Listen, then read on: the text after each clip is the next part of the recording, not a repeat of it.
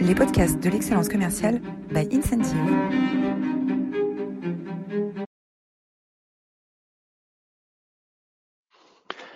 Bonjour à tous, bonjour à toutes, bienvenue dans cette nouvelle édition des masterclass de l'excellence commerciale.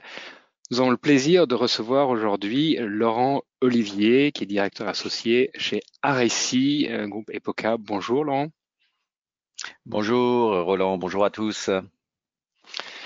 Alors, merci avec vous, effectivement, pour cette masterclass. Eh ben, on est ravis de t'accueillir. Euh, merci à tous d'être présents, si fidèles. Euh, vous êtes toujours aussi formidables. Euh, la semaine dernière, vous étiez 207 inscrits pour écouter Alexia de Bernardi qui nous a parlé de collaborer à distance, quelles leçons après un an. Elle est venue nous donner quelques-unes des 130 règles d'or pour mieux collaborer à, distance qu'elle a décrit dans son, dans son ouvrage récent. on retient de, de, de, son entretien la, la, la nécessité de repenser les échanges individuels, de repenser euh, les réunions de les réunions d'équipe en replaçant toujours euh, l'humain et l'attention à l'autre au centre de nos préoccupations. Je vous invite à retrouver euh, cet entretien en podcast sur les grandes plateformes et sur notre chaîne YouTube si vous le désirez. Les masterclass de l'excellence commerciale euh, sont rendus possibles par Incentive. Incentive est une plateforme de Sales and Growth Enablement. C'est un nouveau marché, un nouveau marché d'outils qui permettent aux managers commerciaux d'être de meilleurs coachs, euh, en, en, favorisant l'intelligence collective, en utilisant la gamification avancée pour engager euh, tous les collaborateurs et en leur donnant des outils efficaces de coaching et de euh, feedback.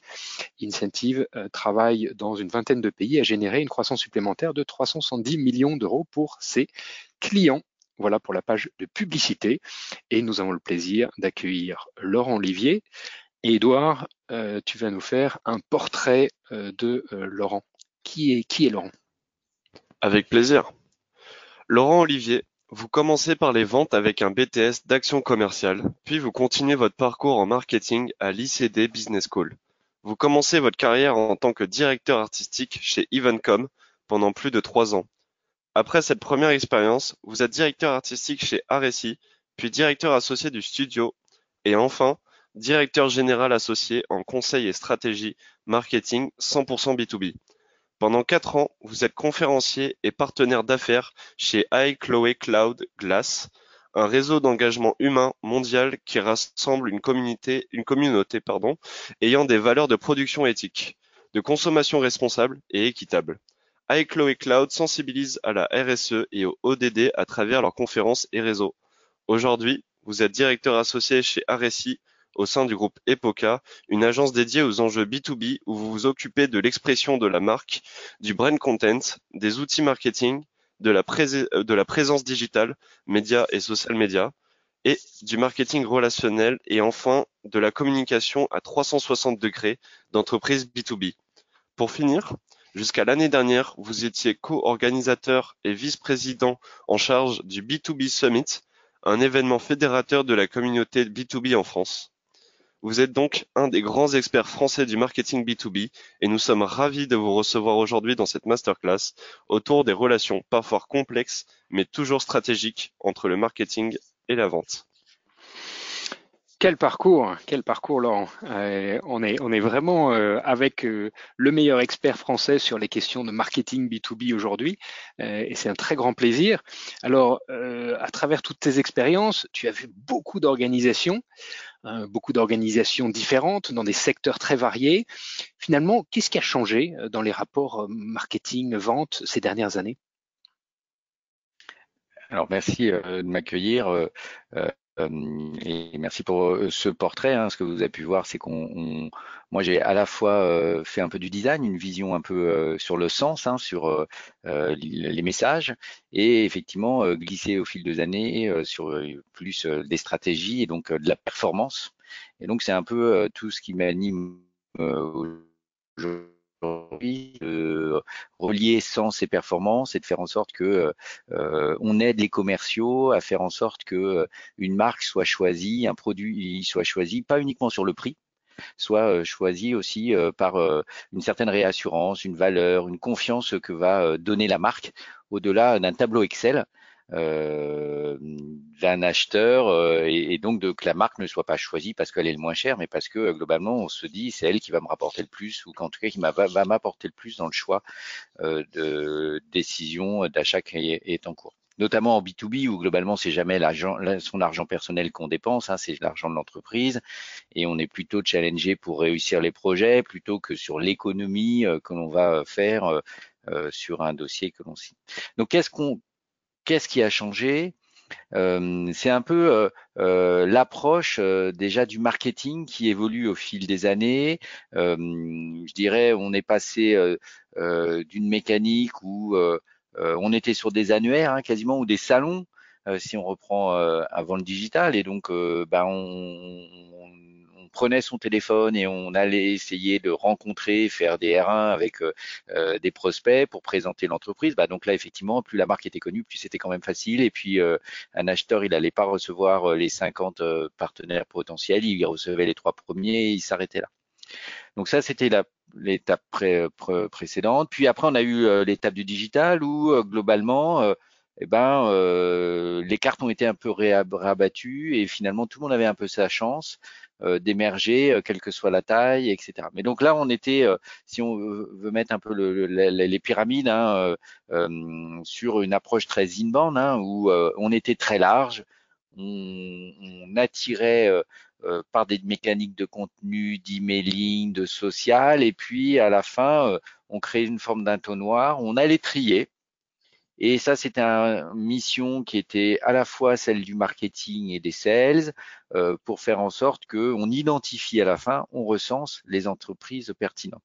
Et donc ça, c'est une stratégie qui existe toujours, que l'on met toujours en place lorsqu'on adresse des populations euh, très larges en termes de, de, de cibles. Par exemple, si on adresse des PME, euh, on va travailler comme ça. L'inconvénient d'une mécanique comme ça, c'est que elle crée une certaine frustration entre le marketing et le sales, parce que ben, euh, on va remonter en termes de marketing des leads, hein, mais en termes de sales, souvent ils sont quand même de faible qualité.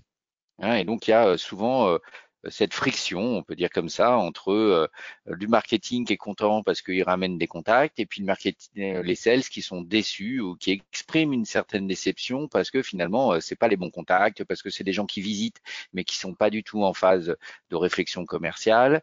Et donc cette approche qui a été très en vogue ces dernières années, parce qu'elle avait l'avantage de ratisser très large, elle est aujourd'hui confrontée face à bah, voilà, une recherche permanente de meilleure efficacité, un temps des commerciaux aussi qui est limité.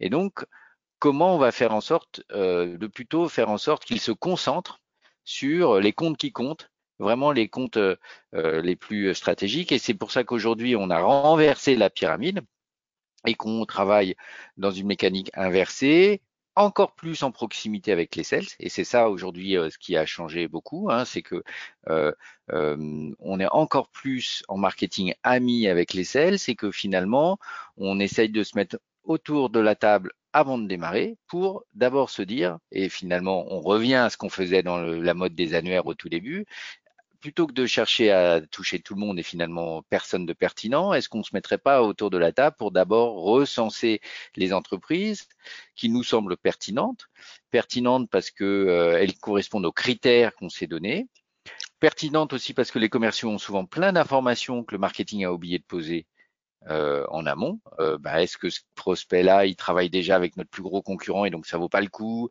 Est-ce que ce prospect-là, il, il, on connaît quelqu'un? Voilà, donc se remettre des fondamentaux d'une collaboration au départ initial. Et puis après, ben, on retrouve les mêmes fondamentaux et donc les mêmes couleurs en termes de pyramide. Hein. On va lancer des campagnes, on va essayer de construire une relation. Ce qui change aussi dans cette différence, donc on appelle l'account based marketing, ABM. Donc c'est vraiment l'idée de travailler sur des listes de comptes. C'est qu'aussi on va non pas euh, lancer du marketing puis passer aux sales, on va à toutes les étapes essayer de travailler en très étroite collaboration. Parce que finalement, on se rend compte que c'est pas au marketing de mener des actions puis aux sales de prendre le relais, c'est ensemble qu'il faut les mener. Et donc, il y a tout un tas de, de points d'étape où il est intéressant de, discuter, de dialoguer, parce que le marketing a des signaux digitaux d'interaction des prospects, mais les commerciaux, logiquement, ils en ont aussi, parce que comme ils suivent leur compte, ils ont des informations sur qu'est-ce qui se passe sur tel compte, est-ce qu'il y a une nouvelle personne, est-ce qu'ils ont un nouveau projet, est-ce qu'ils se développent, est-ce qu'ils recrutent, etc. Et donc c'est l'échange régulier entre les deux populations qui va faire que ben, euh, les campagnes sont plus efficaces et que les commerciaux sont aussi plus efficaces parce que euh, on, on s'est co-alimenté, alimenté mutuellement et on s'est enrichi et donc on est plus pertinent dans les messages. Et comme on en reçoit tous beaucoup des messages, plus ils sont pertinents et personnalisés, plus ils sont efficaces. Donc, si on répond un peu à la question euh, du début, est-ce qu'on est ennemi ou ami Alors, on, fait quand même deux métiers différents, sales et marketing, mais clairement aujourd'hui, la tendance, elle est de rapprocher fortement euh, les fonctionnements pour se dire que ben, on est euh, euh, sur deux métiers différents, mais qui sont extrêmement complémentaires et qu'on doit être vraiment le plus ami possible parce qu'on a tous besoin de l'autre. Alors, on voit dans des organisations commerciales maintenant, euh, dans certaines organisations commerciales, c'est maintenant quasiment généralisé dans la tech et puis ça diffuse dans d'autres secteurs, euh, une segmentation par activité des commerciaux, avec des SDR qui sont chargés de faire de la qualification en amont euh, des contacts sur les, comptes ciblés, avec des BDR qui vont prendre des rendez-vous sur les contacts qui ont été identifiés par les SDR, et des accounts exécutives qui vont euh, mener les présentations, les détections des besoins euh, les, négociations et le, closing. En quoi est-ce que euh, cette segmentation des activités en différentes euh, fonctions dans, l'équipe commerciale impacte le travail du marketing? Alors, déjà, on peut même se poser la question, est-ce que c'est très pertinent de tout saucissonner comme ça? Alors c'est toujours un peu dans une logique de recherche, euh, d'optimisation du temps ou des coûts, on va dire, par rapport à ce que coûte chacun et l'expertise. Hein. Voilà. Euh, après, si on est sur euh, une travail qui est plutôt euh, sur des grands comptes? Est-ce qu'il est bien pertinent euh, de pas mettre ce qui, qui, est donc un compte stratégique, d'y mettre l'équipe B alors qu'on on l'a classifié comme un grand compte très stratégique et que finalement les messages vont être un peu décousus? Quelle expérience on va faire vivre aux clients? Donc, euh, donc ça, ça peut être une, une bonne stratégie quand on fait du volume, effectivement, et qu'on a, on fait de la PME. Mais est-ce que fait de la PME, on vend des choses compliquées, donc il y a besoin là encore de se signer. Donc ça, c'est pour faire la parenthèse. Je pose la question. Je, je, je, je, je trouve que c'est un intérêt sur le papier. Je suis pas sûr que ça soit vraiment totalement efficace. Et on le voit même dans la relation qu'on a personnellement avec certains organismes où à force de tout découper, à la fin plus personne gère tout et on revient en arrière, etc. Euh, après, donc, euh, euh, bah, clairement, les points d'étape avec des gens qui ont l'information sont clés et c'est ça qui va faire que sales et marketing travaillent bien ensemble et justement qu'on ne découpe pas trop les missions, mais qu'on travaille tous ensemble dans une même dynamique. Et alors la, la, la crise, comment est-ce que ça a impacté la relation entre, entre marketing et vente? Alors comme dans tous les métiers, je dirais euh, toujours c'est plus compliqué de se rencontrer, c'est toujours euh, plus compliqué de faire des zooms, de créer l'interaction. Le marketing c'est aussi un métier d'idées, de créativité, c'est compliqué de faire des brainstorming en visio. Euh, voilà, ça, le, je dirais ça a eu un avantage, c'est que ça nous a obligés à être très processés. Donc euh, quand on n'était pas totalement processé, euh, ça obligeait à le faire, de faire des tableaux, d'utiliser des outils, euh, euh, partager l'information. voilà. Après, ce que je dis toujours, on doit être à la fois être capable d'être une usine, c'est-à-dire d'être dans les process, d'être orchestré, chacun connaît sa mission l'un après l'autre, mais aussi le business, c'est aussi être capable d'être dans un atelier, de faire du à façon, de régler un problème juste parce qu'on est l'un à côté de l'autre et qu'on peut se tourner l'un vers l'autre et se poser une question, répondre, et euh, de bypasser un peu cette belle organisation et d'aller du point A au point Z en un coup euh, sans euh, respecter le process, mais en se disant que pour le bien du contrat qu'on veut gagner ou du client qu'on veut fidéliser, c'est peut-être la meilleure des solutions. Quelles sont les, principales difficultés que tu vois encore chez tes clients dans ce rapport euh, marketing vente et, comment est-ce qu'on peut les dépasser? Bah, Les difficultés, elles sont euh, souvent liées à, un partage d'informations qui reste compliqué.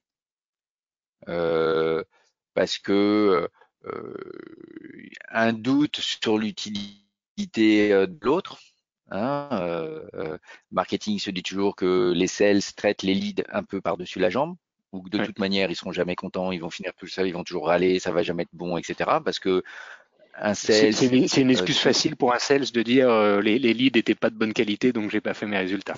On a tous entendu cette phrase des centaines de fois.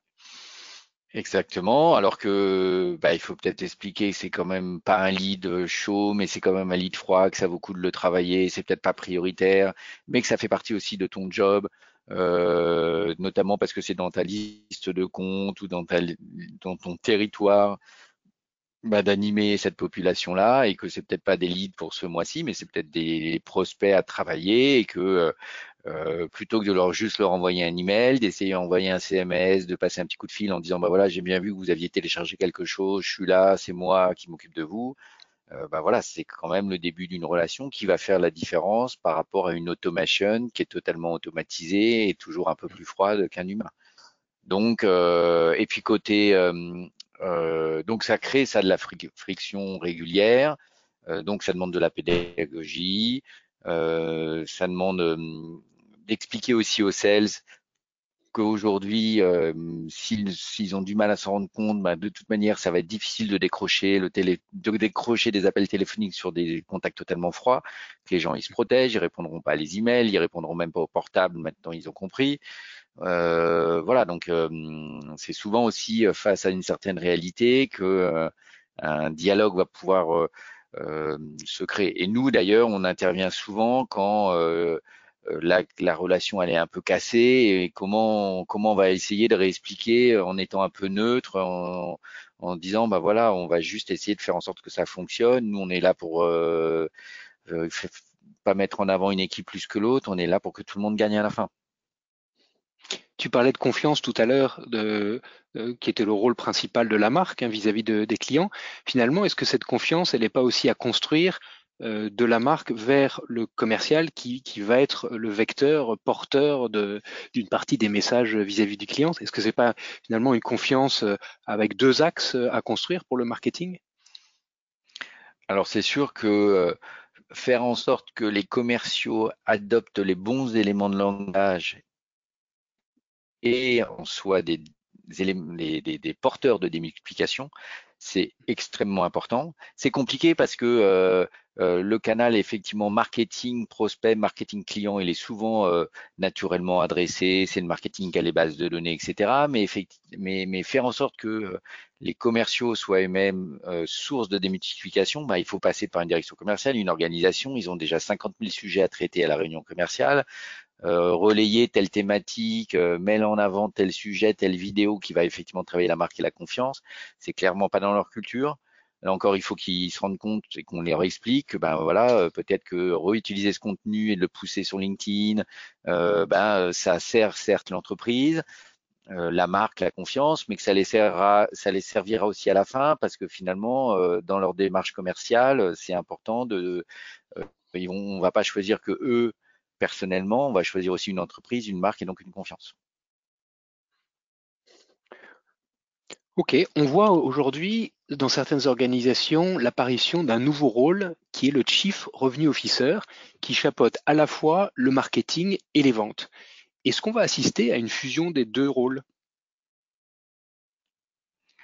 Alors, euh, c'est possible, euh, mais ça demande un certain niveau d'expertise dans les deux domaines. C'est qu'aujourd'hui, euh, euh, je pense que être directeur commercial, piloter des équipes, des nouvelles générations, les outils pour les commerciaux, ça demande une expertise. Euh, faire de la lead generation en ABM, en growth, en inbound, ça demande aussi une certaine vision et une expertise. Donc c'est possible c'est même très intéressant, moi je trouve, euh, parce que ça permet de gagner du temps dans la coordination et dans, straight to the point en termes d'activation, mais il faut que la personne ait bien un cerveau avec euh, les deux euh, les deux dimensions, quoi. Sinon, ça fonctionne ça fonctionne pas bien. chez RSI, vous êtes des, des, grands spécialistes de, des communications personnalisées. Euh, jusqu'où est-ce que le marketing peut aller dans la personnalisation des messages sans empiéter sur le rôle du commercial? Alors, on, a pas mal d'outils aujourd'hui qui permettent de personnaliser plein de choses. On est même capable aujourd'hui de personnaliser des vidéos. Hein, on va mettre dans la vidéo des éléments individualisés euh, si on a la data qui va bien. Euh, après, ça reste des messages marketing. Même les messages, les, les, les, les messages email que l'on fait, ben, ils sont ça se sent très vite que c'est marketing. Donc moi, euh, je recommande toujours de toute manière de ne pas chercher à trop tromper, d'être euh, honnête, authentique. Euh, et un message marketing, bah, c'est pas grave, c'est un message marketing. D'ailleurs, moi, je recommande souvent, on va pas mettre faire exactement la même mise en page. Un message marketing, il va être plus graphique, il va être plus travaillé sur l'émotion du message, et puis un message, un, email relationnel, hein, euh, tel qu'on peut se l'envoyer dans Outlook. Il doit être très straight to the point, très court. Euh, il peut être automatisé, mais il faut pas chercher à dire tout. Euh, c'est un des emails relationnels. Quand Roland écrit à Laurent, euh, c'est pas pour lui faire un message marketing, c'est pour obtenir quelque chose, donner une information. Donc c'est concis, il n'y a qu'une seule idée et, c'est concret en termes de message. On, voit euh, à travers les outils de marketing automation des, créations de la possibilité pour les commerciaux maintenant de créer des séquences euh, qui vont lancer en personnalisant un peu les emails et en disant bah, euh, j'envoie un premier mail maintenant et puis dans deux jours s'il n'a pas répondu ça enverra, enverra automatiquement un deuxième mail, un troisième mail, etc. Ces emails ils sont de plus en plus chartés, ils sont de plus en plus travaillés par le marketing. On voit également des, des scénarios similaires dans les, les, outils de marketing automation sur LinkedIn, hein, qui est un des qui est de plus en plus important en B2B. Euh, Est-ce que finalement le, le, commercial va garder une une, une euh, euh, comment dire, une, autonomie et une utilité dans cette phase amont de prospection et de prise de contact euh, avec le client. Je ne parle pas de la, la, phase où on rentre dans les discussions, la détection des besoins, etc. Mais toute cette phase amont, finalement, qui est encore laissée très largement au commercial pour arriver jusqu'à une détection d'un besoin qualifié. Est-ce que finalement le rôle du commercial ne va pas disparaître progressivement avec toutes ces automatisations qu'on voit dans les outils? Alors, c'est effectivement euh, euh, à quel degré on a besoin du commercial? Euh, dans, dans, le, dans le, ce qu'on appelle le funnel, le journey entre je suis suspect et je deviens un prospect. Bah, c'est clair que toute la partie très en amont, on peut de plus en plus l'automatiser, on peut de plus en plus l'automatiser en la personnalisant. Voilà. Euh, pour moi, c'est plutôt, c'est plus du marketing que du commercial, ça. Euh, c'est du marketing qui, face à des moyens, des canaux sur lesquels on plafonne, ben, on se dit, bah tiens, on va utiliser les outils des commerciaux. Parce qu'envoyer des emails, c'est, oui, c'est, plutôt un job de commercial, sauf que une nouvelle fois, comme nous, on plafonne sur plein de canaux en marketing, ben, on va utiliser des, voilà. Donc, je pense que euh, sur ces tâches à faible valeur ajoutée, bah oui, on a intérêt à les automatiser, mais ce qui va faire qu'à la fin, on décroche un rendez-vous qu'on a envie d'échanger, c'est quand même, il y a eu cette petite flamme, cette petite lueur, cette petite différence qui fait que, bah ouais, tiens, c'est vraiment pour moi, ça m'intéresse. Voilà, euh, si c'est pour décrocher avec un rendez-vous avec quelqu'un qui est juste un visiteur, euh, qui de toute manière achètera rien à la fin, euh, c'est pas très pertinent. Alors, est-ce que tu pourrais nous, euh, nous, détailler un exemple euh, de reporting euh, sales marketing qui serait pertinent à mettre en place au sein de, au sein d'une entreprise? On parle bien sûr de, d'un processus B2B. Alors nous, on a, on a créé un reporting en, pyramide hein, qu'on peut peut-être voir à l'écran, qui, qui est justement qui vise à faire un seul et unique reporting entre côté sales et marketing. Voilà, qui, qui euh, l'idée justement est de d'avoir euh, quelque chose d'unique et de pas euh, faire un reporting côté marketing et un reporting côté sales. Donc en fait, comment ça fonctionne bah voilà, on va se mettre d'accord sales et marketing. On a 100, c'est un exemple, hein, on a 184 comptes que l'on vise euh, cette année, ce trimestre, euh, voilà. Donc on en a 184. Et ce qu'on va compter après, dans, en descendant l'étape d'après, c'est combien on a réussi à intéresser. Euh, donc ça veut dire quoi? Ça veut dire soit ils ont ouvert et cliqué un minimum sur un de nos emails hein, qui a été envoyé en outbound, quelle que soit la mécanique. Et là, ce n'est pas que du marketing, ça peut être aussi par les fameux outils dont on disait tout à l'heure, portés par les sales ou alors ils ont visité à minimum une fois le, minimum une fois le site web. Donc là, c'est des outils qui permettent de traquer un peu les entreprises qui euh, visitent. Donc là, on est bien au, niveau du compte.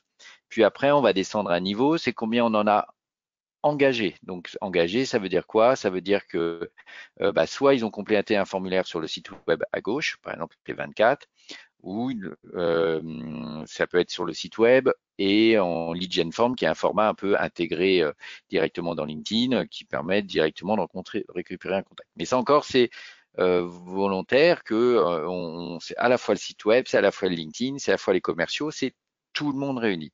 Et puis après, au, niveau, du compte. Hein. Là, on descend pas au, niveau, du contact. Au niveau du compte. Voilà. Exactement. Et euh, bah, si c'est vraiment des grands comptes qu'on veut cibler, il faut qu'on arrive à euh, que les 184, il faut qu'à la fin de l'année, on, les ait tous engagés à minimum, euh, euh, quel que soit le canal qu'on a utilisé. Puis après, effectivement, la pyramide elle repart dans l'autre sens parce qu'on va travailler au niveau du contact. Et donc, dans les 29 entreprises, combien de personnes, combien ont, ça représente ces 29 entreprises? Bah, Comme là, on est plutôt dans des comptes un peu stratégiques, des grands comptes, bah, euh, on voit, il y, a, 81 personnes, ça repose dans les 29. Et puis après, on fait un, scoring par différents euh, degrés, je dirais, d'engagement, qui là encore est totalement euh, agnostique du canal, parce que c'est, ben, donc et là on va le, le, personnaliser selon chaque client. Donc sur les 81, il y en a 42 qui sont à l'étape 1, 21 qui sont à l'étape 2 et 18 à l'étape 3. Et donc ça, on va définir, ben, par exemple, l'étape 3, c'est ils sont passés par un, SDR, par exemple. Ça peut être un élément euh, euh, qui est intéressant, euh, le téléphone, voilà, ça peut être un webinar à l'étape 2, voilà. Et donc ce qui est intéressant, c'est de dire, on a tous le même objectif, sales et marketing. Et donc tout le monde peut contribuer à un moment à faire avancer cette pyramide parce que on partage les mêmes KPI. Très bien. Et comment on communique ça avec les, commerciaux euh, euh, Est-ce que est-ce que c'est euh, des, des reportings spécifiques, des plateformes Comment est-ce qu'on crée le lien pour communiquer et animer cette, cette data? Alors c'est une très bonne question. Donc nous, souvent, on va se définir un peu comme le coach ce qu'on appelle ABM, donc coach marketing sales, hein, et on dit ne créons pas une réunion dédiée, mais venons nous à la réunion des sales. En fait, euh, moi je recommande toujours marketing, ne cherchez pas à créer la, la bataille avec les sales. Euh, on a plutôt besoin des sales, nous, à la fin euh, de nos mécaniques. Donc, essayons de pas rentrer euh, dans une logique de se dire euh, c'est une réunion marketing dans laquelle on va venir les sales parce que déjà qu'on a du mal à les motiver sur le marketing, nous commençons plutôt euh, à aller chez eux, ils seront contents. Et donc nous ce qu'on dit c'est associez-nous une fois par mois à cette réunion sales marketing. Logiquement dans une réunion sales, ils vont faire un peu une revue de compte. Et donc c'est là où nous on doit à la fois compter, poser des questions, peut-être après utiliser des outils. Mais globalement, on a besoin de dialogue parce que euh, si sur euh, Total il en la liste des comptes qu'on veut viser et que le commercial il a l'info qu'un tel est arrivé, un tel est arrivé, c'est pas la peine de le mettre dans un outil. Déjà il faut le savoir, il faut échanger, faire avancer cette pyramide, récupérer le contact, le mettre dans le CRM pour lancer la boucle d'outbound, voilà.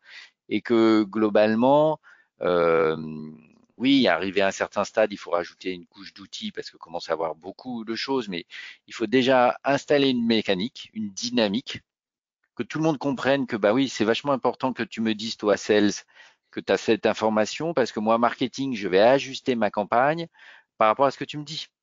Euh, si la personne vient d'arriver, je vais pas lui envoyer tout de suite une demande de rendez-vous. On va d'abord faire en sorte de lui expliquer qui on est, nos différences, et puis de toute manière, elle, achètera rien dans les trois à six mois parce qu'on est en période d'essai, donc il faut mieux attendre. Et donc, si on prend le temps d'expliquer un peu aux sales cette logique-là, bah, ils comprennent aussi parce qu'ils savent bien, ils, ils savent aussi euh, euh, ces éléments un peu factuels, ils ont en tête ensemble aussi. Donc nous, euh, tous les mois, pour répondre exactement à la question Roland, tous les mois, nous on dit, on devient en termes de coach ABM, euh, s'intégrer à la réunion où on écoute, on récupère des informations, on pose des questions et on dit à chaque sales, ben voilà, chez Total, tu penses c'est quoi l'étape d'après? Qu'est-ce qui serait bien? Est-ce qu'on organise un dîner? Est-ce que j'envoie une box avec quelque chose? Est-ce que je continue une campagne digitale? Est-ce que je fais un truc sur LinkedIn? Voilà. Et, en général, nous, en marketing, on a une liste d'actions qui sont déjà un peu préprogrammées. Et, et après, ils viennent ensemble, on vient un peu piocher dedans. Mais le marketing ne décide pas tout seul de l'action d'après, parce qu'il il le fait avec le sales.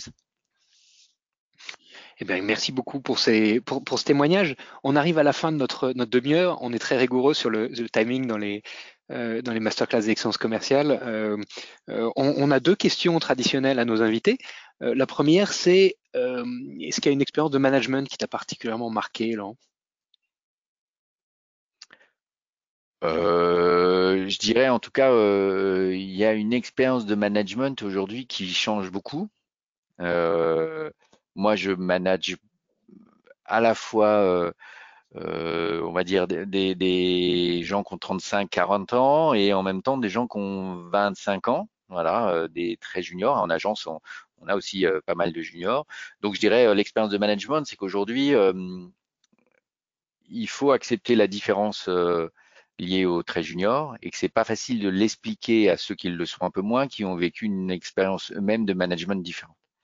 Donc c'est ça qui je trouve est à la fois euh, intéressant mais qui est aussi challenging. Et je reconnais qu'être manager intermédiaire aujourd'hui c'est pas simple parce qu'on est encore plus euh, pris dans un étau. Et donc euh, ben, plus que jamais il faut passer du temps, écouter, comprendre, chercher à les leviers de celui qui est en face Qu'est-ce qui est lui euh, un levier de motivation? Qu'est-ce qui est un levier euh, qui, fait qu'il est engagé, qu'il est motivé, euh, même en télétravail, même voilà. Et c'est aujourd'hui ce qui est passionnant, mais ce qui est pas ce qui est pas simple.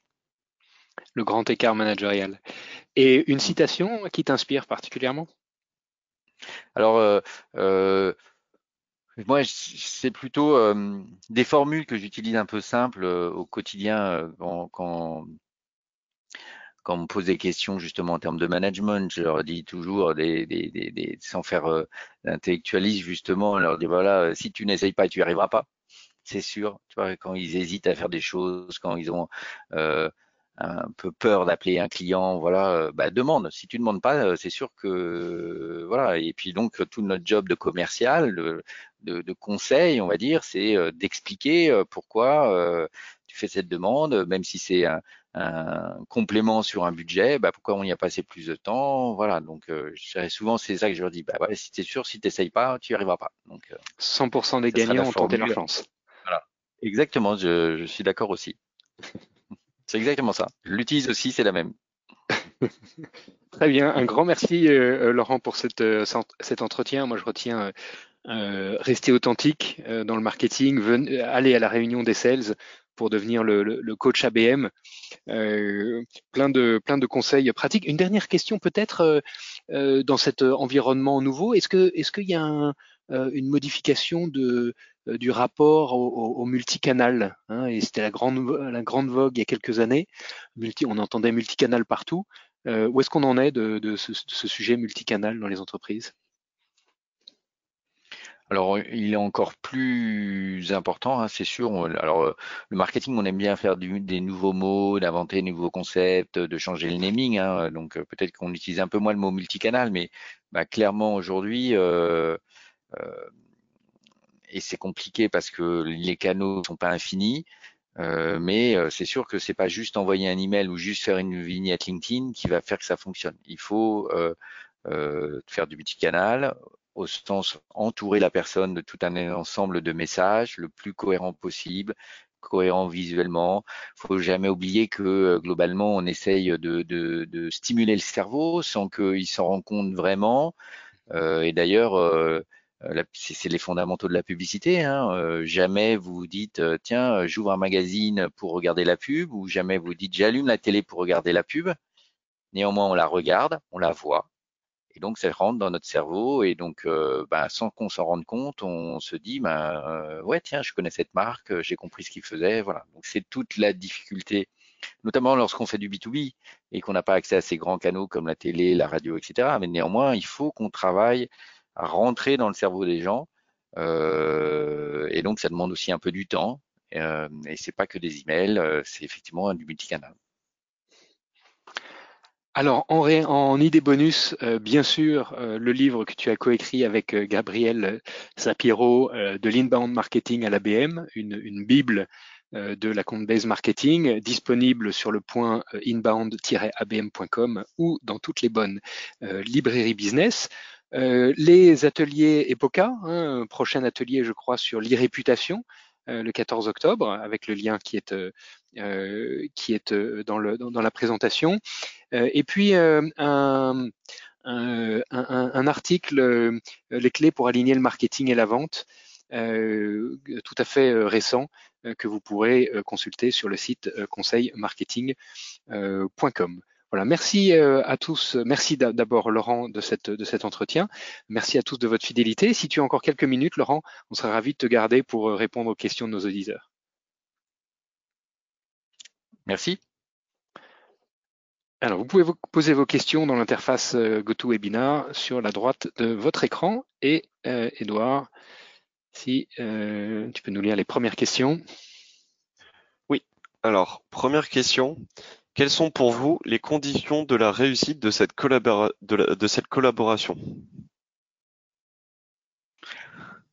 Euh, D'avoir envie euh, que ça fonctionne. Euh, je pense que c'est le premier élément. Hein, ah, et comme dans toute relation humaine et, et, business, accepter les contraintes de l'autre en face, son organisation, essayer de comprendre, euh, voilà, mais s'il y a une bonne volonté, franchement, euh, il n'y a pas de raison que ça fonctionne pas, parce qu'aujourd'hui, euh, réussir ces objectifs sales sans l'appui du marketing, moi j'y crois pas. faire atteindre ces objectifs réels en termes de marketing qui ne sont pas que faire de la quantité de formulaires, mais vraiment contribuer au business, bah, ça ne fonctionne pas si on n'a pas, on travaille pas avec les sales. Donc il faut d'abord une bonne volonté, un bon état d'esprit, et ça fonctionne tout seul. Comment évaluer l'impact de ces nouvelles, euh, de cette nouvelle méthode et de ces tentatives de réaligner euh, commerciaux et marketing? Alors, euh, le, je dirais, c'est le business à la fin. Hein. si on, on, voit que le business progresse, c'est top. Après, concrètement, un vrai travail en commun doit permettre d'accélérer le closing. Hein, un compte qui est travaillé avec du marketing doit signer plus vite qu'un compte où il n'y a pas de marketing, par exemple. Ça, c'est un vrai KPI. Euh, après, on peut aussi parler du CRM. Euh, on peut voir aussi une certaine dynamique dans tout ce qui est rentré dans le CRM parce que globalement, ça c'est un, vrai indicateur d'une vraie collaboration parce que ben le marketing doit alimenter le CRM et le CRM et les sales doivent aussi alimenter le CRM. Donc il se passe des choses sur le CRM, c'est qu'il y a une vraie logique de collaboration parce que les sales se disent toujours mais pourquoi vous me faites rentrer des choses dans le CRM alors que j'ai tout dans la tête ou tout à un endroit? Bah voilà mais si on lui explique que c'est parce que le marketing va s'en servir ben voilà c'est aussi un élément qui permet de prouver une dynamique commune en fait. Euh, Est-ce que l'ABM rend-il l'inbound marketing obsolète ou peut-on allier les deux?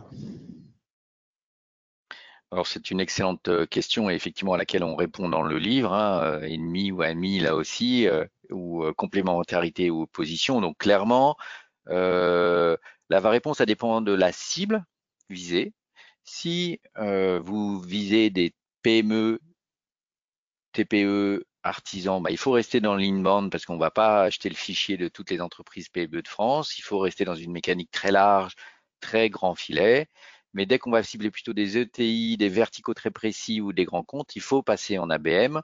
Et éventuellement, on a des clients qui travaillent un peu les deux logiques parce que ben ils ont aussi un segment PME et une offre PME et ils veulent traiter leurs grands comptes d'une manière spécifique et donc on va aussi traiter de l'ABM. Donc c'est à la fois opposé en termes de stratégie, mais complémentaire si on vise les deux populations qui sont les grands comptes et euh, les PME. Le réalignement entre marketing et vente doit-il se faire sur tous les niveaux hiérarchiques ou uniquement par exemple les dirigeants?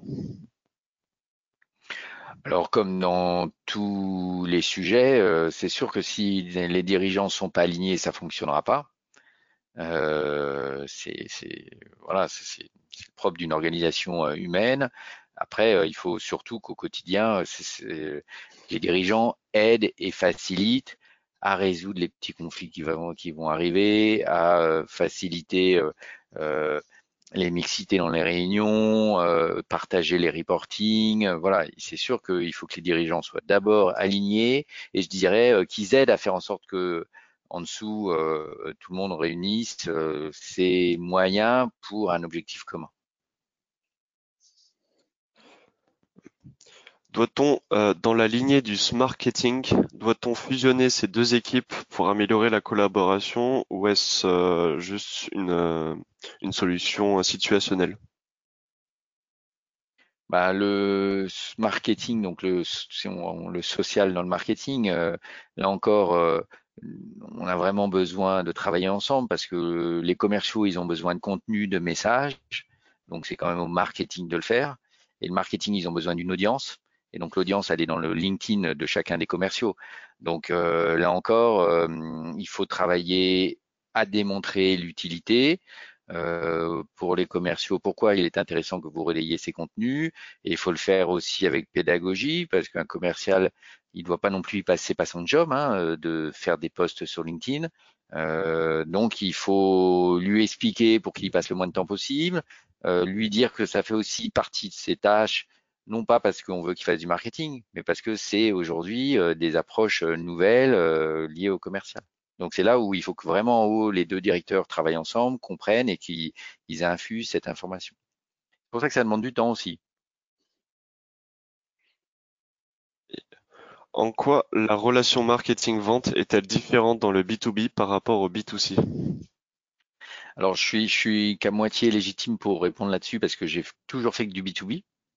Euh, donc, je suis pas très expert en, en B2C euh, et donc euh, je sais pas trop répondre à la différence. D'accord. Et tout comme le Chief Revenue Officer, faut-il euh, créer des postes, que ce soit aux différents niveaux hiérarchiques, pour justement améliorer cette relation entre les deux services? Alors, euh, je pense pas qu'il faille faire des postes euh, euh, pour faciliter le dialogue. Je pense qu'il faut installer une nouvelle dynamique pour que ce dialogue soit totalement naturel, systématique.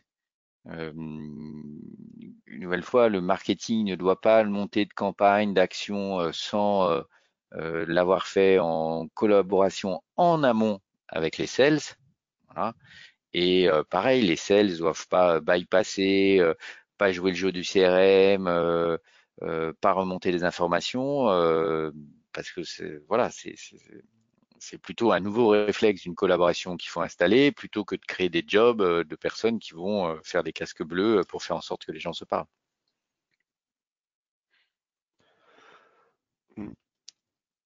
Faut-il avoir des KPI en commun, voire des objectifs rémunérés en commun pour les marketing et sales? Et si oui, lesquels? Alors, je pense qu'il faut avoir des objectifs, euh, des KPI en commun. je pense que, comme je l'ai montré, il faut même avoir une forme de reporting en commun, c'est clair. Euh, qui peut être au départ euh, fait presque un peu à la main, hein, comme j'ai montré, pas besoin de faire tout de suite des outils. De, voilà, déjà, une nouvelle fois, il faut installer une dynamique euh, des nouveaux réflexes. Et euh, après, à faire mesure euh, qu'on monte en quantité, bah, c'est là où il va falloir des outils. Et lesquels, ben, ça va être notamment autour du lead, ben, des objectifs communs qui peuvent être plus des objectifs un peu sales, mais qui sont la suite logique. C'est-à-dire qu'au-delà de la quantité, qui est peut-être un objectif plus marketing, qu'on est vraiment un pendant d'une logique qualité, et qualité peut être des critères, hein, et puis peut, peut même après avoir des objectifs de qualité, de perception des sales. Alors c'est là où ça va créer un peu des éléments de friction, mais c'est pas grave parce qu'à la fin, euh, néanmoins, euh, il faut que le sales y comprenne et donc qu'on lui démontre que néanmoins, euh, ce qu'on a généré en termes de contact, c'est peut-être pas quelqu'un qui a un contrat tout de suite à signer hein, et que le marketing c'est pas ça. Et donc, il y a un endroit où il y a une frontière, il y a une porosité dans les rôles, et donc on a intérêt à trouver un terrain d'entente pour faire en sorte que euh, ça s'enchaîne le plus naturellement possible et que c'est pas, il n'y aura pas de gagnant et de perdant à la, à la, fin parce que de toute manière, on est dans la même équipe. Donc, on, ça sert à rien de dire c'est la faute du marketing, c'est la faute du sales, c'est la même équipe. Plus de questions pour ma part. Merci beaucoup. Merveilleux, Laurent. Un immense merci encore de, de ta présence. Euh, pour aller plus loin, bien sûr, précipitez-vous sur, euh, si vous ne l'avez pas encore, de l'inbound marketing à l'ABM, euh, une, une, bible de référence sur le, sur le sujet. Et euh, la semaine prochaine, nous aurons le plaisir de recevoir Fabien Lucron qui euh, nous parlera de salaire des commerciaux, ce qui va changer, un sujet euh, brûlant à l'heure où le marché sur les commerciaux se tend, se tend de façon assez, assez drastique. Voilà, un immense merci encore Laurent pour, pour ta présence. Merci à tous de votre fidélité et je vous souhaite une excellente fin de journée. À bientôt. Merci à tout le monde.